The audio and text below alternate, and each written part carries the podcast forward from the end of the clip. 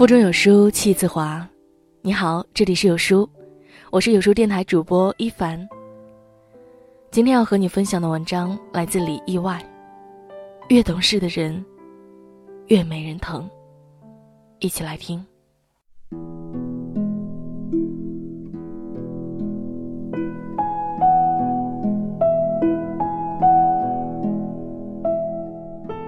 在吗？深夜十点。收到朋友发来的微信，刚想问一句：“怎么了？”对话框里已静静躺着一句：“我真的累了。”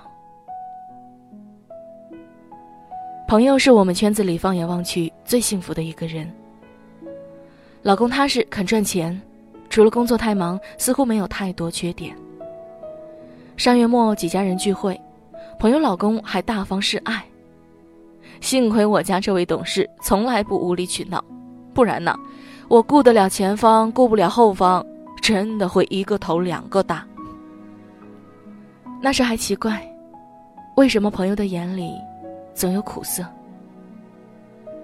而今才明白，过日子可不像电影，被人看到的都是精彩，所有鸡毛狗碎都在幕后。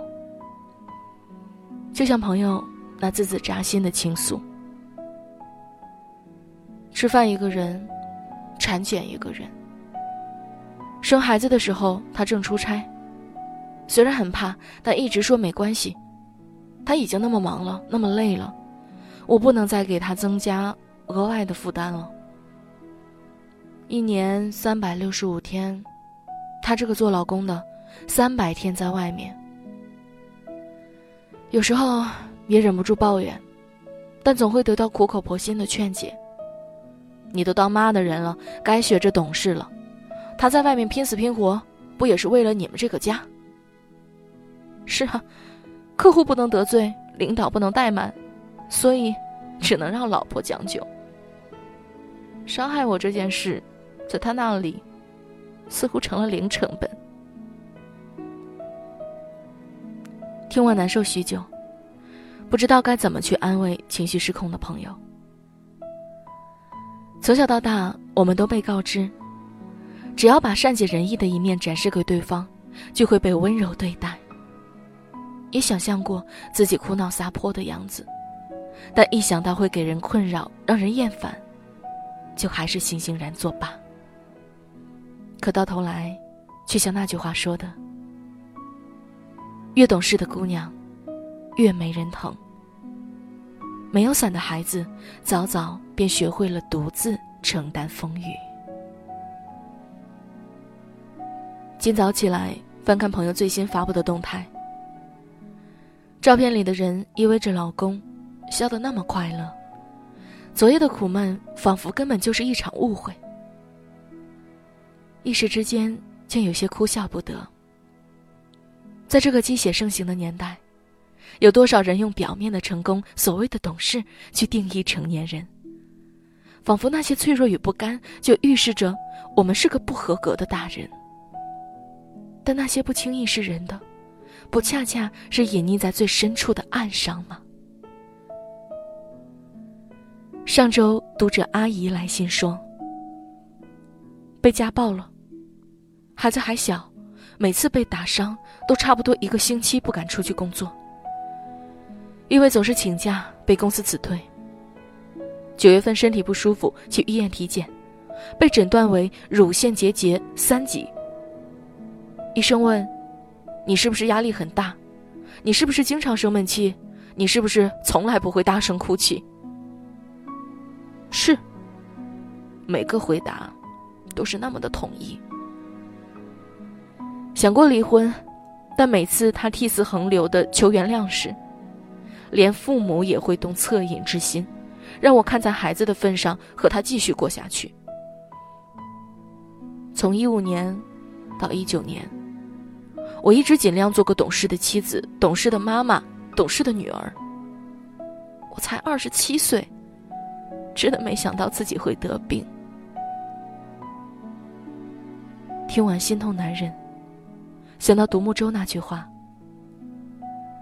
生活里有一点我不是太喜欢，那就是他总是让更懂事的人来承担糟糕的感受和结果。无论是女人还是男人，多的是人教你忍，却没人教你哭。可是你一定想不到吧？不哭，也会成为生病的诱因。许多时候，忍着忍着，病就来了；病着病着，家就塌了。微博上有个热门词叫“懂事崩”，你们一定不陌生。意思是成年人从不当众示弱，我们总是咽泪装欢，只因为这个世界不相信眼泪。但你有没有想过，无论这个世界相不相信眼泪，一个成年人都应该拥有想哭就哭的权利啊！戒掉情绪就等于憋出毛病。许多人喊着不敢泄气，不敢倒下，因为身后空无一人，却没有想过，若有天真的倒下，你的爱人、孩子和父母，该怎样去面对这份失去？健康的身体比起懂事的灵魂来，真的可贵太多。前阵子和一个师兄聊起这几年来的种种。三十二岁的他终于创业成功，在家乡拼出一套房。我们常常调侃他是人生赢家。上次去他家做客，饭桌上一派其乐融融。他爸爸笑眯眯的跟我们拉着家常。年前身体出了次意外，幸亏啊儿子现在能赚钱，不然这把老骨头都没救喽。以后弟弟妹妹的事情他也可以帮着操了。忙忙碌碌一辈子，终于可以享清福了。师兄喝着酒，点头如捣蒜。但只有我们知道，师兄的故事其实还有另外一个插曲。零八年的时候，师兄钱财两空，树倒猕猴散，十几人的创业团队跑得一个不剩。我们问他为什么不找家人帮忙，师兄说。这个年纪该做的是为家里分担，而不是成为他们的负担。那阵子，没人知道他到底过得有多艰难。直到有天在阳台喝酒，脑中突然冒出喝完就跳下去的念头，却在回头的那一刻，发现老婆一直默默站在自己身后。师兄说：“当时眼泪狂流，就只剩一个念头。”觉得无论怎样都得走下去啊，不能认输。待业青年里有一句话：那些独自死撑的时光，不是不想被人打扰，而是不想打扰任何人。尤其是那些对你寄予厚望的人。但其实，一个人心里装着多少沉甸甸的故事，身后就有着多少沉甸甸的力量。去年我因为种种原因和男友分了手，师兄出差路过这边找我吃了顿饭。当时爸爸打来电话，结束的时候突然嘱咐道：“你一个女孩子在外面挺不容易的，遇事儿别逞强啊。”我随口应着：“不用担心，我没事儿，先挂了啊，”师兄笑笑没说话。后来给我夹了两筷子菜，才说：“你以后有了女儿，也和你一样，遇到问题自己死撑，你会怎么想？”一时之间，我竟给不出答案。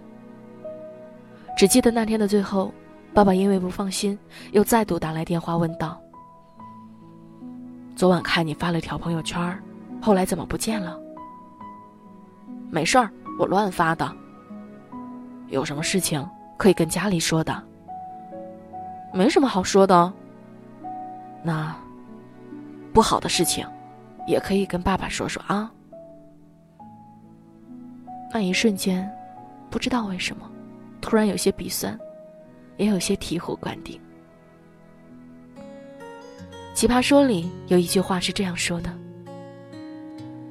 我们今天之所以还能成为一个不错的人。”不就是在我们从小到大长大的过程当中，有那么一两个无时无刻都愿意对我们伸出援手的人吗？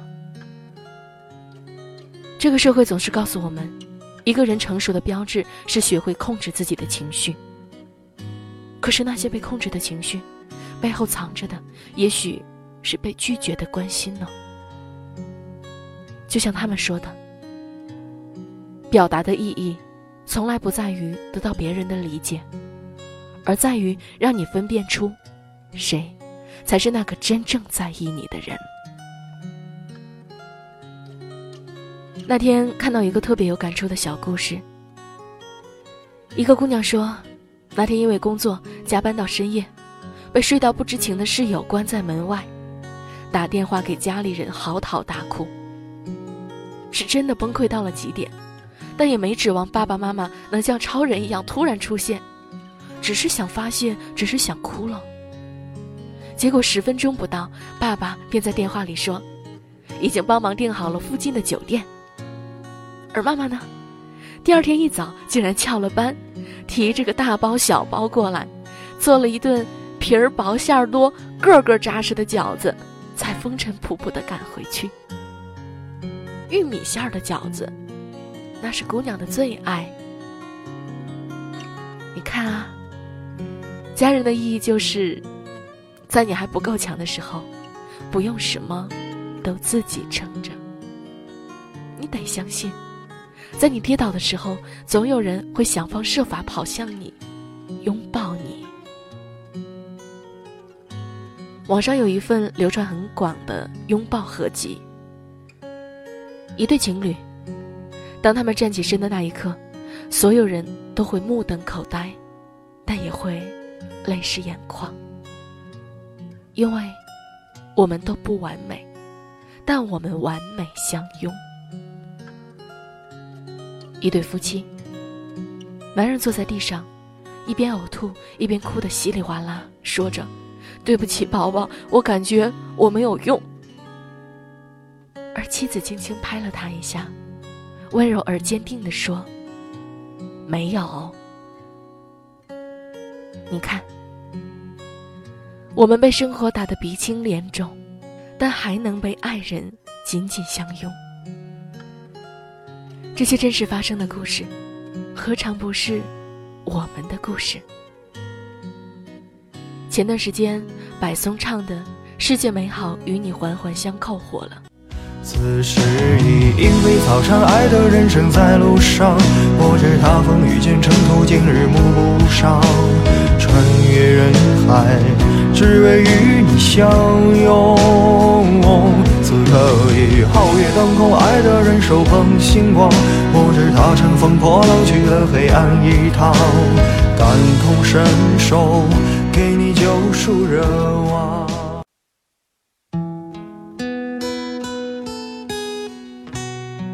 有人说，这辈子最怕听懂这首歌，我却觉得，人这辈子要趁早听懂这首歌。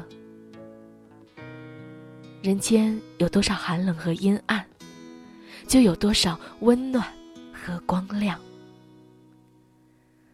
太宰治《人间失格》里写道：“在所谓人世间摸爬滚打至今，我唯一愿意视为真理的，就只有一句话：一切都会过去。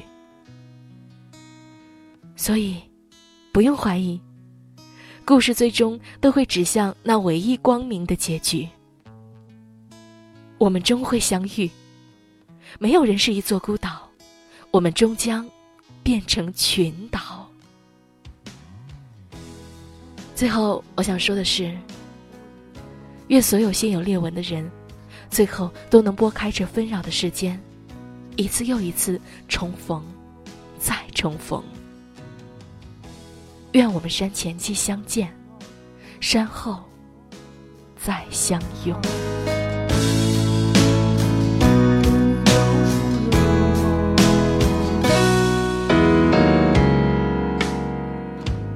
在这个碎片化的时代，你有多久没读完一本书了呢？长按扫描文末的二维码，在有书公众号菜单免费领取五十二本好书，每天都有主播读给你听。好了，这就是今天和你分享的文章了。我是主播一凡，我在美丽的中朝边境鸭绿江畔丹东向你送去问候。喜欢这篇文章，走之前记得在文末给有书君点个再看哦，让有书君知道你们在听。